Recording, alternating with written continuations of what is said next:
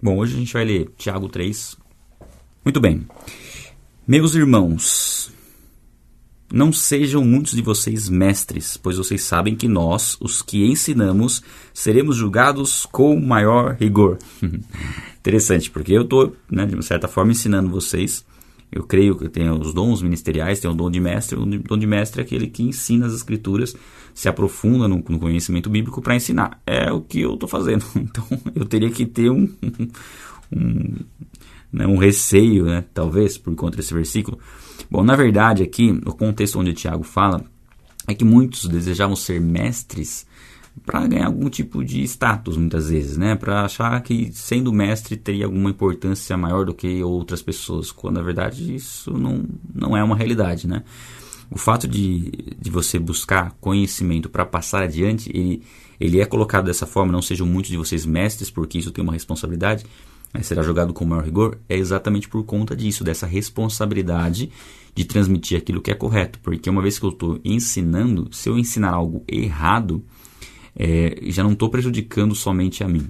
Primeiro, que se eu estiver ensinando algo errado, é porque provavelmente eu estou praticando algo errado, né? não estou fazendo da, da maneira correta. E o maior problema de ensinar algo incorreto é que eu vou fazer com que outra pessoa erre também. Daí que é esse julgamento com maior rigor. A Bíblia coloca algo bem, bem grave, bem complicado, o fato de você desviar outras pessoas da fé. De você, através daquilo que você é, prega, através daquilo que você ensina, você fazer com que as pessoas sejam enganadas. E existe um, um, um juízo sobre isso, né? Então aqui o fato de não, muitos não querer, né, não sejam muitos de vocês mestres é nesse sentido. Ó, você está querendo ser mestre, mas ó, tem uma responsabilidade maior. O julgamento é maior por conta do que você conhece, primeiro ponto. Né, se você conhece né, coisas mais profundas das escrituras, você precisa colocá-las em práticas, tem uma responsabilidade por conta disso, mas a maior responsabilidade é ensinar. E aí, desse primeiro versículo, o que, que a gente tira de ensinamento? Que nós não devemos buscar o conhecimento bíblico? Não. Porque todos nós, de alguma forma, em algum aspecto, em algum nível, vamos ensinar as escrituras para alguém. Quando você vai falar de Jesus para alguém, você está ensinando essa pessoa a respeito do evangelho. A responsabilidade de você ensinar, ela é, é a mesma de um, de um mestre, por exemplo, né? porque você está passando adiante o ensinamento bíblico. Nesse ponto, qual o caminho que a gente tem que seguir? Ah, então eu não vou ensinar ninguém? Não faz sentido. O que, faz sentido? Você buscar o conhecimento para você ensinar o que é correto. Então aqui, quando você vê por esse aspecto, o que, que, a, que, que a Bíblia nos ensina? O que, que Tiago nos alerta? Ó, você quer ensinar as escrituras? Conheça primeiro. Tenha um conhecimento, pelo menos daquilo que você vai ensinar. Ah, preciso conhecer a Bíblia inteira para ensinar a respeito de Jesus? Não. Mas você vai falar sobre Jesus, você precisa saber quem é Jesus verdadeiramente. Que ele é Deus, que se fez carne, que viveu sem pecados, que morreu por nós, foi sepultado, ressuscitou dentre os mortos. Então todo esse essa verdade sobre Jesus tem que estar clara para a gente não falar alguma coisa que seja uma inverdade. Porque se nós ensinarmos o que não é bíblico, nós seremos responsabilizados por desviar pessoas da verdade. Daí a importância de buscar o conhecimento, tá? Então não, não se intimidem no sentido de achar que esse versículo diz que não é bom ser mestre. Não. Mas diz o seguinte, ó, não procurem isso por status. Não procurem o status de mestre, de ensinar por ensinar. Porque se você ensinar o que não é correto, você vai ser cobrado. Então busque sim conhecer a Deus. Busque sim, se você tem um chamado para ensino ainda mais, ainda é mais forte ainda, né? Mas busque conhecer a verdade para ensinar aquilo que é bíblico. E não fazer isso por vaidade. Não fazer isso para ser reconhecido pelas pessoas, mas fazer isso porque é um chamado de Deus para sua vida, para você passar o evangelho adiante. Tá? Acho que deu para a gente encaixar bem no contexto esse versículo, né? E aí diz o seguinte aqui no 2, ó. Todos tropeçamos de muitas maneiras. Se alguém não tropeça no falar, tal homem é perfeito, sendo também capaz de dominar todo o seu corpo. Aqui é o seguinte, ele fala do tropeçar no falar. Primeiro ele diz o seguinte: todos tropeçamos de muitas maneiras. E ele coloca isso aqui como uma realidade, um fato. Nós tropeçamos de muitas maneiras. Né? Nós caminhamos com Cristo, mas esse tropeçar é quando o pecado acontece. É, a Bíblia ela mostra, ela nos ensina que se você sabe que algo é correto de ser feito e não faz, você peca. Então, olha como o pecado é algo sutil que pode acontecer nas nossas vidas. Você sabe que você precisa fazer algo e você não faz, você está pecando. Então, todos nós, de alguma forma, tropeçamos nesse sentido. Mas aqui ele diz o seguinte: ó, se alguém não tropeça no falar, tal homem é perfeito. Ou seja, se nós tivermos condições de não tropeçar no falar, nós vamos ter uma grande possibilidade de não pecar em outras coisas também, porque o pecado, ele, lógico, ele começa na mente, mas ele se manifesta através da fala. Ações também, óbvio, é aquilo que nós fazemos, mas a fala tem um papel muito. É, muito tem uma, uma consequência muito complicada, que é a fala. Uma vez que você falou algo, uma vez que você proferiu algo, aquilo mostra, revela o que está dentro do seu coração e aquilo é ele é percebido por outras pessoas. Ele é a, a, voz, né, aquilo, as palavras que nós declaramos, elas são recebidas por outras pessoas. E uma vez que você declarou algo que é, de certa forma degrine, degrine, degrine, degrine, nossa, fugiu a palavra agora. Denegrir, ne, denegrir, denigre, denegrir, denigre, denegrir, denigre denigre alguém. Tá certo isso ou não? Vamos resolver, né? Uma palavra que ofenda alguém ou calunie alguém, é, esse, esse, essa ação, essa palavra vai gerar um pecado, vai gerar, na verdade, algo contra uma pessoa e vai prejudicar sua própria vida pelo que você está falando, né? Você vai ser julgado pelas suas próprias palavras. E aqui ele coloca: se, se, homem, se você consegue dominar sua língua, você também é capaz de dominar todo o seu corpo. Então, que, que, relação que ele faz aqui? Ele faz uma relação da fala com a ação também. Se nós conseguimos controlar a nossa língua, a consequência natural é controlarmos o nosso corpo.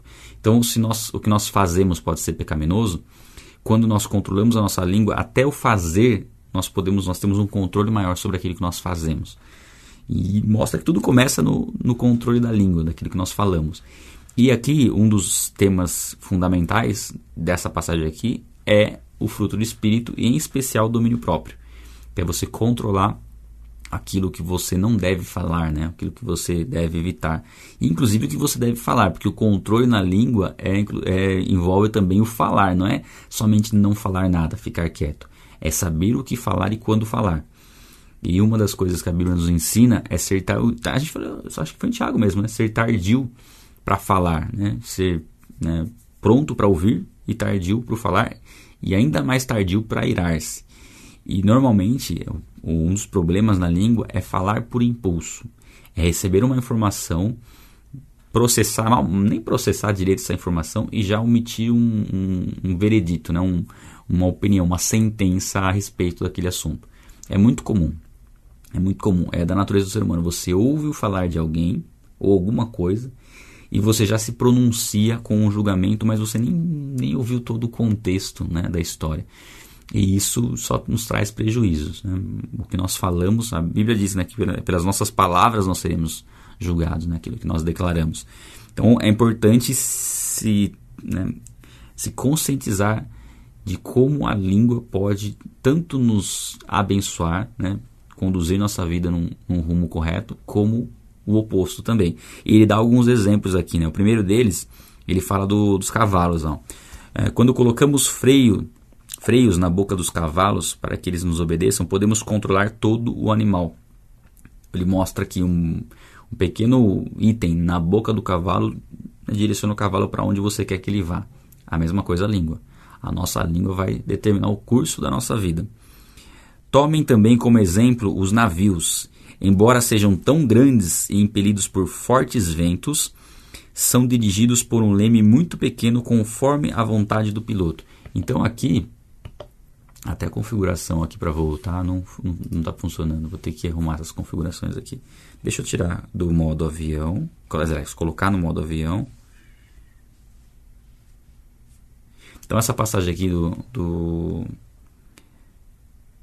do navio fala do leme. Do leme que é um item pequeno também no navio, comparado com o tamanho do navio, que só o direcionamento que ele dá ali já muda todo o percurso do navio.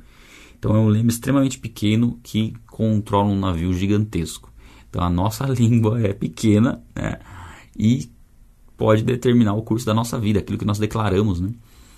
É, é muito impressionante isso. E, e um desafio muito grande. Quando a gente falei que Tiago nos confronta, agora ele vem confrontar a nossa língua, aquilo que a gente anda falando, né? Promete as coisas sem pensar, fala, não, vou fazer, acaba não fazendo, não sabe dizer não. O domínio próprio está nisso aí também. O domínio próprio é a capacidade de dizer não quando a gente não, não tem condição de fazer algo. É, a tendência nossa é querer agradar as pessoas e, e falar sim para tudo, né? É, alguém chama você para um compromisso, fala sim, sim, eu vou, vou, e depois você não vai, né? Então assim, é ter um, um controle na fala, né? dar prioridade aos ouvidos e né, saber o que falar também é muito importante. Opa, não é essa aqui. Aí. Bom, então já li isso aqui, né? Tomem como exemplo os navios, que embora sejam tão grandes impelidos por fortes ventos, são dirigidos por um leme muito pequeno, conforme a vontade do piloto. Então nós temos que pilotar nossas línguas, tá? Pilote a sua língua. Ok, eu preciso pilotar a minha língua. Deixa eu diminuir a tela para ver o chat aqui de vocês. Denegrir. O verbo denegrir. E aí é deni, denigre, tá certo? Denigre. É, eu não estava sabendo conjugar o verbo direito. Denigre alguém, tá certo. Obrigado pela ajuda dos universitários. Semelhantemente, a língua é um pequeno órgão do corpo, mas se vangloria de grandes coisas. Vejam como um grande bosque é incendiado por uma simples fagulha. Ele dá mais um exemplo. Ele deu o exemplo do cavalo, deu o exemplo do navio, deu o exemplo de um bosque. Então ele fala que a língua se vangloria de grandes coisas, né, o poder da língua. E a vida e a morte está no poder da língua. Tem um provérbio, aliás, a gente vai ler provérbios, né? Segunda-feira a gente começa e vai falar sobre isso também. Fala muito sobre língua, né? Provérbios. E ele fala do exemplo de um bosque, né? Eu lembro esses, eh, eh, esses dias. Eu lembro na minha infância que tinha um terreno baldio perto de casa. E a gente foi lá. Ele, um terreno baldio rodeado de casas, né? E a gente fez um foguinho lá, só acendeu um foguinho no canto, pegou fogo no, no terreno baldio inteiro. Assim, uma fumaça nas casas, enfim, a gente só a gente, a gente fugiu, né? Saiu correndo. Né? Criança faz isso, né? Faz coisa errada, sai correndo.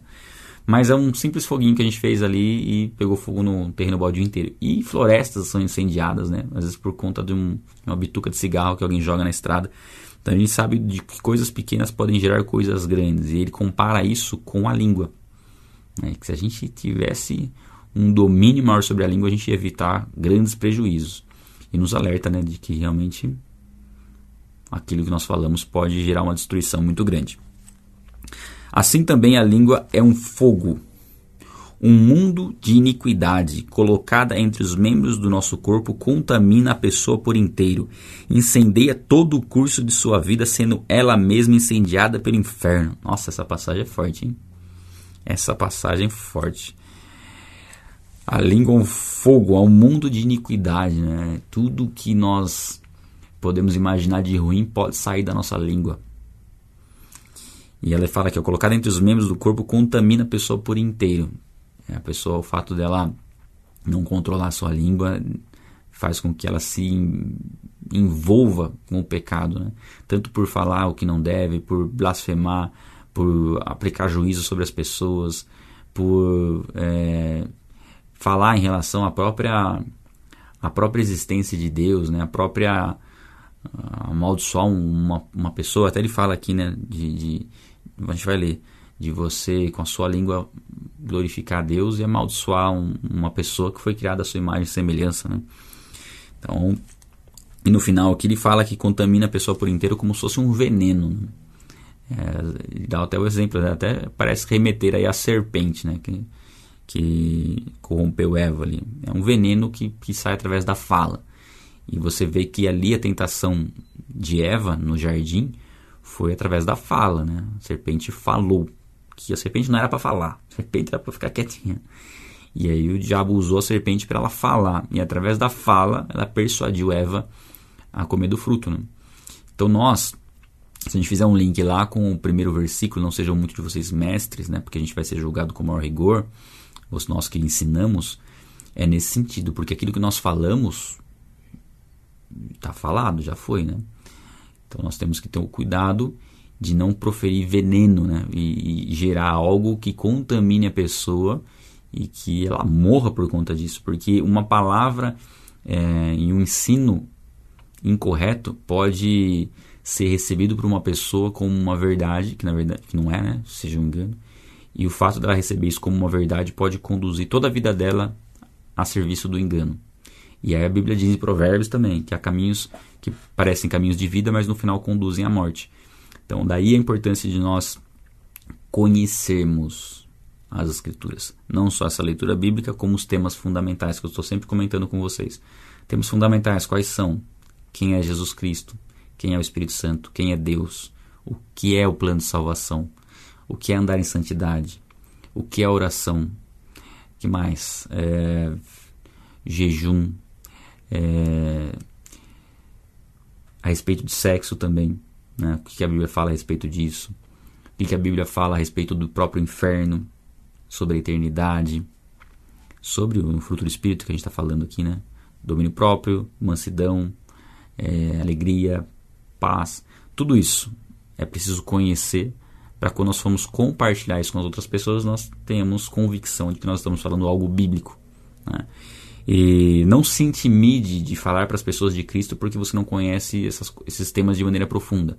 Mas saiba que você sempre vai ter que se limitar a falar o básico e quando for feito algum tipo de pergunta, você vai ter que responder. Ah, isso eu não sei, vou ter que pesquisar. É normal, isso faz parte, né? Não, a gente não sabe tudo.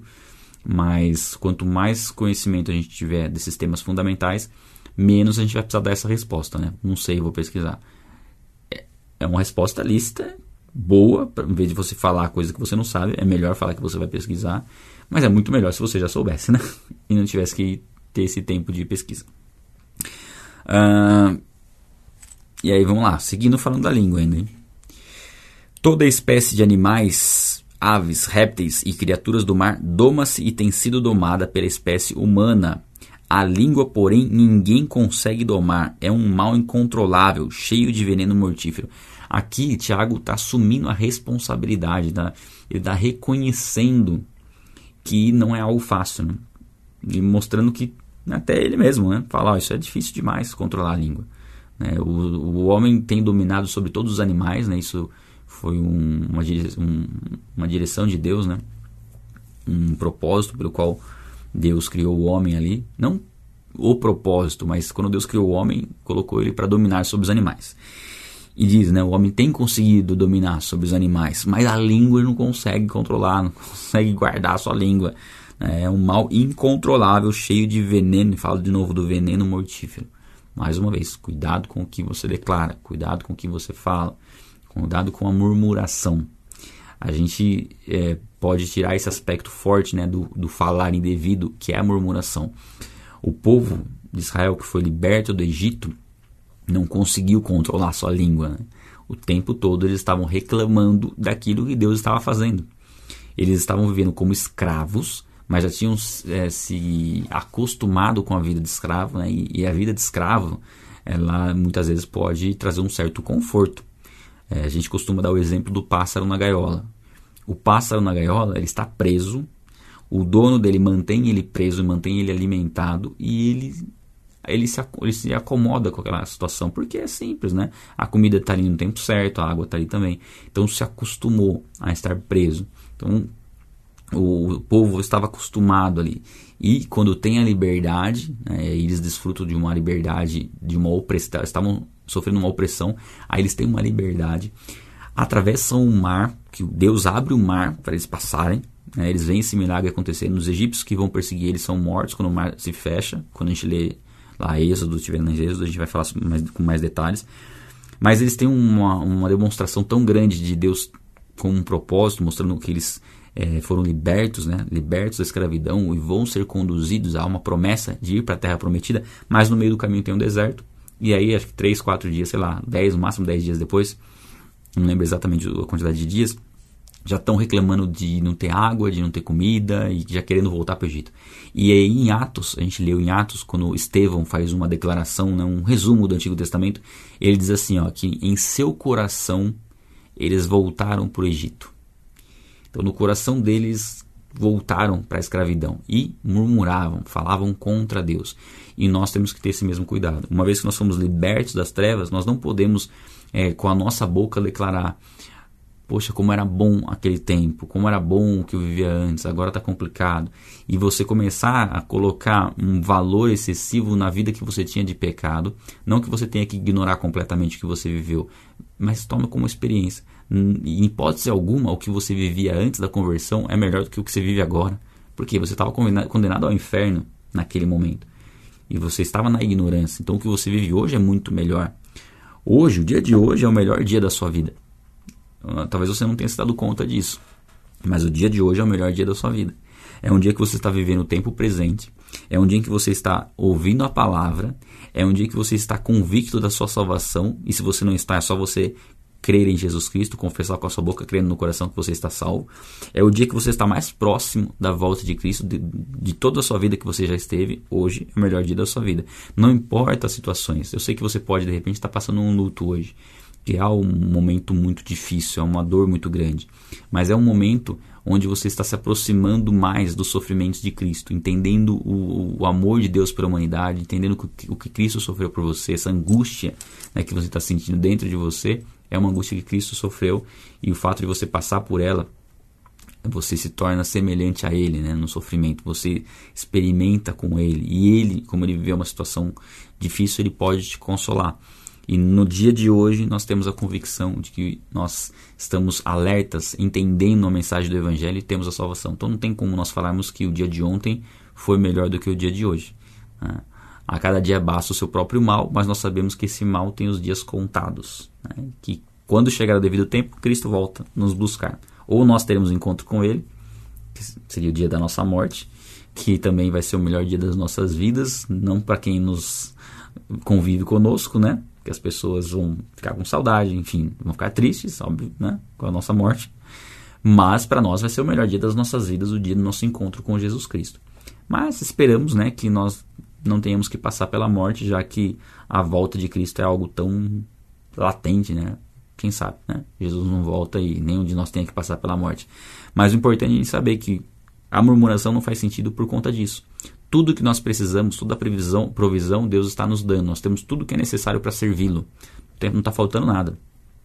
Se há falta de recursos financeiros, há falta em algumas áreas, é um propósito que Deus tem para esse momento, para você aprender. Não que você vai ter que viver sem dinheiro ou sem os recursos que você precisa, mas é a oportunidade que Deus está te dando de buscá-lo e aprender nele como ter tudo o que você precisa, é, o que você necessita para viver e para servi-lo. Então nós estamos no melhor dia das nossas vidas hoje, tá? Tenha convicção disso. Cada dia que você acorda, esse é o melhor dia da sua vida. E evitar reclamar das coisas. Você tem a salvação eterna, vai reclamar do quê, né? Não tem do que a gente reclamar. Seguindo. Ah, com a língua bendizemos o Senhor e Pai, e com ela amaldiçoamos os homens, feitos à semelhança de Deus. Da mesma boca procedem bênção e maldição.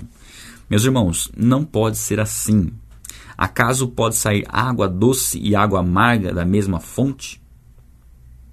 Meus irmãos, Pode uma figueira produzir azeitonas e uma videira figos?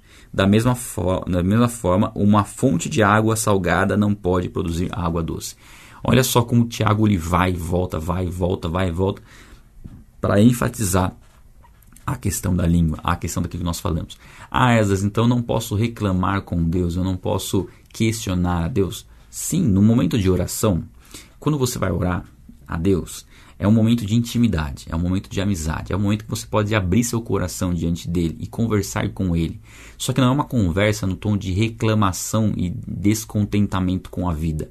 É no sentido de muitas vezes você buscar em Deus uh, o entendimento de algo que está acontecendo, né? O, o, qual que é o propósito por trás daquilo que está acontecendo. Deus, eu, eu, tô, eu tô com dificuldade nisso, não estou entendendo por que, que isso está acontecendo, eu queria aprender, entender, né? parece que as coisas não estão caminhando da maneira correta, eu queria compreender isso. Não é, um, um não é um, uma, uma declaração de reclamar, de, ó, oh, estava melhor antes, por que, que o senhor está fazendo isso comigo, sabe? Esse questionamento de achar que Deus está fazendo alguma coisa errada, quando você se aproxima de Deus sabendo que Deus faz tudo de maneira perfeita, a sua forma de conversar com Ele é diferente. Porque você não fica questionando Deus no sentido, será que ele está fazendo o que é correto? Não é esse o questionamento. O questionamento é o seguinte, é por que, que isso está acontecendo? Alguns falam, não é por quê, para quê, mas tanto faz, tá? Mesma coisa. Você vai perguntar por quê, qual que é o propósito, né? O que, que eu preciso aprender com isso, o que, que eu preciso é, alinhar na minha vida, é, enfim. É, poxa, não, não queria isso, mas enfim, que seja feita a sua vontade. Não tem problema você falar para Deus que sua vontade é diferente daquilo que está acontecendo. Igual Jesus no Getsemane, falou: se possível, afasta de mim esse cálice. Eu não quero passar por esse, por, essa, por esse sofrimento que eu vou passar. Mas se eu tiver que passar e eu sei que eu tenho, que seja feita a sua vontade. Então é esse, esse é um tipo de conversa sincera com Deus que não é murmuração. Murmuração é reclamar, achar que Deus não está fazendo o que tinha que ter sido, o, o que tinha que ter, o, o, que tinha que ser feito, né? Achar que Deus está errando, achar que Deus está sendo injusto, isso é murmuração. Tá? Então é só diferenciar essas duas coisas, tá? É preciso haver sinceridade na nossa oração. E aqui ele fala, ó, da mesma boca procede bênção e maldição. Fala, ó, não tem como uma fonte produzir. É, acaso pode sair água doce e, e, e, água amarga da mesma fonte? Né? Nós temos que entender que aquilo que, que, que nós vivemos, aquilo que, nós, que há no nosso coração, né? o que há no nosso coração é aquilo que vai acabar saindo pela nossa boca, não tem como. Por isso que é importante a gente se alimentar da palavra, a gente buscar um relacionamento com Deus, porque naturalmente nós estamos nos alimentando de algo que está nos preenchendo, preenchendo os nossos corações, e é isso que vai acabar se externando quando a gente tiver que falar algo. Agora imagine o seguinte, a pessoa que só assiste novela, só assiste filme, só assiste seriado, só vê notícia de, de, de, né, de, de notícia policial, só ouve fofoca, o que, que vai sair da boca dela?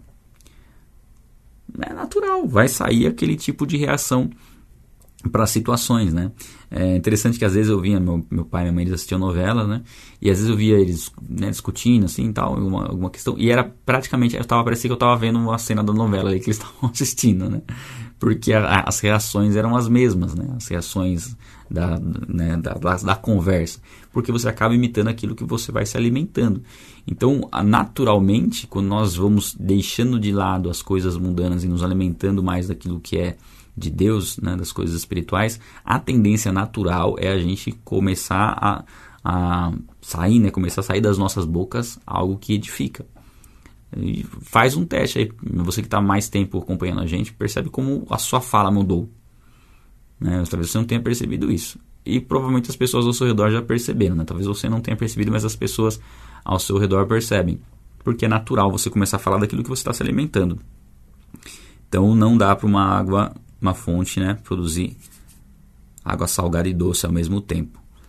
E aí a gente entra na, nos dois tipos de sabedoria. Tiago já falou no começo, no primeiro capítulo, para a gente pedir sabedoria a Deus sem duvidar, que Deus vai nos conceder sabedoria. E aqui ele fala das, dos dois tipos de sabedoria.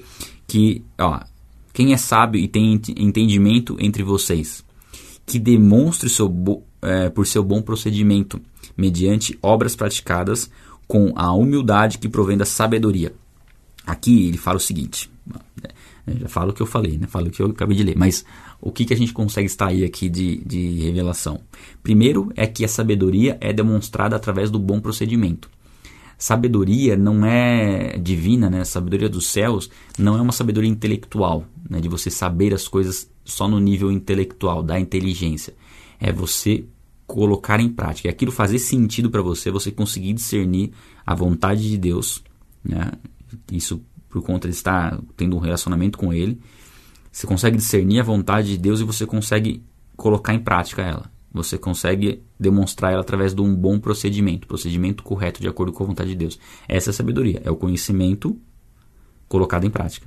É o conhecimento a respeito de Deus é, é conhecer a vontade de Deus, que não é um conhecimento de ouvir dizer, ouvir falar. Quando a gente fala de conhecimento de Deus, é um, é um, é um relacionamento, é ter intimidade com Deus, para ser instruído diretamente por Ele e poder colocar em prática, né, demonstrando através de um bom procedimento. Então ele fala mediante obras praticadas. E aí se encaixa o que a gente falou ontem, né, da fé sem obras é morta. Ou seja, demonstramos a nossa fé através das obras praticadas que tem que, né, tem que vir, né, a sua a sua raiz, né, a sua motivação tem que não motivação, mas a sua é, forma, pode ser motivação, tem que estar tá, a sua base, pode ser a humildade, tem que ser a humildade, né? Não pode ser uma boa obra que tenha um orgulho por trás, ou seja, você fazer algo para ser visto. É humildade, é fazer porque você sabe que tem que ser feito. É fazer o bem porque você foi chamado para fazer o bem, né, que provém da sabedoria. Então fala da humildade. Se não me engano, tem outras versões, deixa eu só confirmar aqui, que eu acho que falam de mansidão aqui nesse caso. Aqui, ó, na NAA, por exemplo. Ó. Quem é, é, entre vocês é sábio e inteligente, mostre suas obras em mansidão de sabedoria, mediante a boa conduta. A mansidão é bem importante a gente saber aqui, né? Que essa questão da humildade aqui, uma outra palavra que é usada aqui, é a mansidão. E a mansidão não é você. Um, um, pensa num, num, num cachorro manso. Um cachorro manso não significa que é um cachorro que não sabe se defender, é um cachorro que. É, enfim, que não, que não oferece nenhum perigo. É um cachorro que é ensinável, um cachorro que você pode se aproximar dele. Mas se pisa num rabo de um cachorro manso, é bem provável que ele te morda também. Então, o manso é no sentido de ser ensinável, é no sentido de saber que nós não conhecemos tudo e que nós temos muito a aprender. E por isso fazer as boas obras nos ajuda a aprender. Nós estamos aprendendo a caminhar com Deus. Né? Então a mansidão tem esse aspecto. É, contudo, se vocês abrigam no coração inveja amarga e ambição egoísta, não se gloriem disso nem neguem a verdade. O primeiro ponto: se a motivação é inveja, é fazer as coisas porque nós estamos com inveja, querendo alcançar algo que alguém tem, ou, ou ter algo de alguém, né? A cobiça entra nesse sentido também. Ou algum, alguma, alguma motivação somente é, visando o benefício próprio. Aqui ele diz o seguinte: ó, não neguem, não neguem essa verdade, né? Tenham um discernimento de que não, você não está agindo de maneira correta. Essa não é sabedoria divina, é essa sabedoria mundana. E a sabedoria que o mundo prega, ela sempre vai envolver um benefício pessoal ela vai envolver inveja, ela vai envolver o egoísmo. Né? A sabedoria aos olhos do mundo, a sabedoria que o mundo prega é essa: é você ter um conhecimento que te beneficie tão somente você. Né? E muitas vezes em detrimento de outras pessoas. Então, esse tipo de sabedoria não vem dos céus, tá? É terrena, não é espiritual, mas é diabólica, né? demoníaca. Então, ele fala da, da, dessa sabedoria do mundo, que não tem nada de Deus nessa sabedoria. É, pode até se parecer com algo algo bom, mas essa sabedoria ela nega a existência de Deus. Né? Toda sabedoria que nega a existência de Deus não tem nenhum pingo de sabedoria. Né? E no, normalmente, né, o que a gente vê no mundo como o, a sabedoria é você excluir Deus da, da criação, excluir Deus de todas as coisas encontrar uma explicação é, que faça sentido, tirando Deus da história, né? tirando como se Deus não tivesse é, nenhum tipo de de influência. Né? Uh, então vem a sabedoria do, no sentido de que você é capaz de, de definir o rumo da sua vida sem precisar de Deus. Você tem condições de ser uma pessoa boa sem Deus. Né? Nós não precisamos de Deus para fazer isso ou para fazer aquilo. Essa é uma sabedoria demoníaca. É uma sabedoria do mundo, né? que é muito diferente da sabedoria do céu, sabedoria espiritual. Pois onde há inveja e ambição egoísta, aí há confusão e toda espécie de males. Então pode aparentar ser uma sabedoria, mas na verdade ela só vai produzir confusão e, e produzir mal, né? Produzir o mal. Mas a sabedoria que vem do alto é, antes de tudo, pura, depois pacífica, amável, compreensível, cheia de misericórdia e de bons frutos, imparcial e sincera. Nossa, vou grifar isso aqui, tem muita coisa. Vamos grifar. Cadê o. Tem cinza aqui? Pra grifar? Quero cinza. Aí. Mas a sabedoria que vem do alto é, antes de tudo, pura. Então vem de pureza, né? de, de algo santo, algo perfeito. É pacífica. Né? A sabedoria vem promover a paz, não vem trazer conflito ela é amável, né? ela é algo que demonstra o amor pelas pessoas né? através de ações. É compreensiva, né? sabendo que nós temos que ser tardios em nos irarmos e, enfim, em julgar também, né? não, não julgar as pessoas porque nós não temos conhecimento de causa, então saber que é muito saudável nos colocarmos no lugar da pessoa e saber que nós poderíamos estar falhando como ela também. Então, É ser compreensivo nesse sentido. E compreensivo não é você ser conivente, tá? Uma coisa é ser compreensivo, outra é ser conivente. Compreensivo é você entender o, o, o erro, mas você não concordar com o erro, né? Não, você não chancelar, não, não tem problema o erro. Claro que tem problema, né? Mas você não emitir um juízo sobre a pessoa, você mostrar misericórdia. É, cheia de misericórdia, né? Acabei de falar. De bons frutos, ou seja, as ações vão gerar bons frutos, a sabedoria dos céus ela vai gerar bons frutos, não tem como, é uma consequência natural. Imparcial, algo que a gente frisou muito ontem, né? ser imparcial, né? não, não tratar as pessoas com parcialidade, com favoritismo, mas ser imparcial e sincera. Sincera. Sabedoria do alto é ser sincero, é não abrir mão da verdade. Por isso que eu falei, uma conversa com Deus precisa ser sincera, precisa ser espontânea. Não dá para você formular uma, uma oração ali e ir lá e ler aquela oração para Deus. Não, Deus quer conversar com você, Ele quer saber né, o, que você quer expor, o que você precisa expor diante dele. Primeiro que Ele já sabe. Né? Ele nos chama para oração porque Ele quer um relacionamento. Então Ele quer que você exponha aquilo que você está é, tá sentindo. Eu creio que, sem dúvida alguma, das orações que mais agradam a Deus são as orações que você expõe exatamente aquilo que você está pensando, exatamente aquilo que você está sentindo, ou pelo menos tenta expor, né? Porque às vezes tem coisas que você não consegue nem expressar com palavras. Por quê? Porque demonstra a, a consciência de que você sabe que Deus é onisciente e que Ele te conhece. Então, quando você chega diante de Deus e fala exatamente aquilo que você está pensando, isso demonstra fé.